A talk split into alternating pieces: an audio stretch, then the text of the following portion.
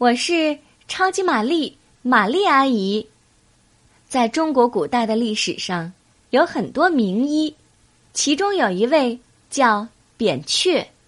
我们今天要说的故事叫做《扁鹊说病》。春秋时期，蔡国有一个名医叫扁鹊。有一天，他去拜见蔡桓侯，在蔡桓侯身边站了一小会儿。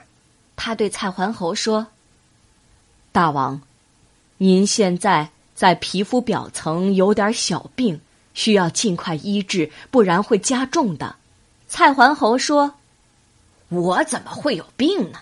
大概你们医生都喜欢给没病的人医治，以此来显示你们的医术高超吧。”扁鹊只好样样的走了。也就是说，不服气或者闷闷不乐的样子，他走了。过了十天，扁鹊又去拜见蔡桓侯。见到蔡桓侯后，看了一会儿，然后说：“大王，您的病现在已经深入到皮肤和肌肉之间了，再不治还会继续加重的。”蔡桓侯听了，生气的说。就算你是名医，也不能拿没病的人来说事儿吧。扁鹊无奈，只好离开了。又过了十天，扁鹊又去拜见蔡桓侯，然后很担心的对他说：“大王，您的病现在已经到肠胃了，要马上诊治，否则还会继续加重的。”蔡桓侯这次没说话，铁青着脸就下了逐客令。扁鹊深深的叹了一口气，无奈的离开了。日子又过了十天，到了拜见蔡桓侯的时候了，扁鹊一直没有出现。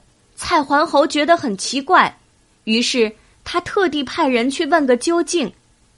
扁鹊对来人说：“人的病，在皮肤表层。”用热水敷烫就能去除，到了皮肉之间，用针扎也能治好；到了肠胃，对症下药也能去除病根。可是，一旦到了骨髓里，只能听天由命了。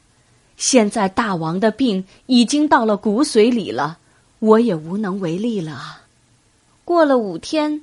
蔡桓侯浑身疼痛，派人去找扁鹊。这时，扁鹊早已逃到秦国了。会稽祭医的蔡桓侯就这么死了。在刚才的故事当中，出现了“逐客令”三个字。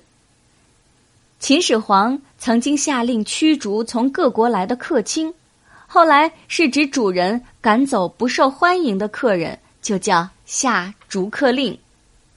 最后一句说到了讳疾忌医，讳是指避忌的意思，而忌是指怕，隐瞒疾病，不愿医治，也比喻怕人批评而掩饰自己的缺点和错误。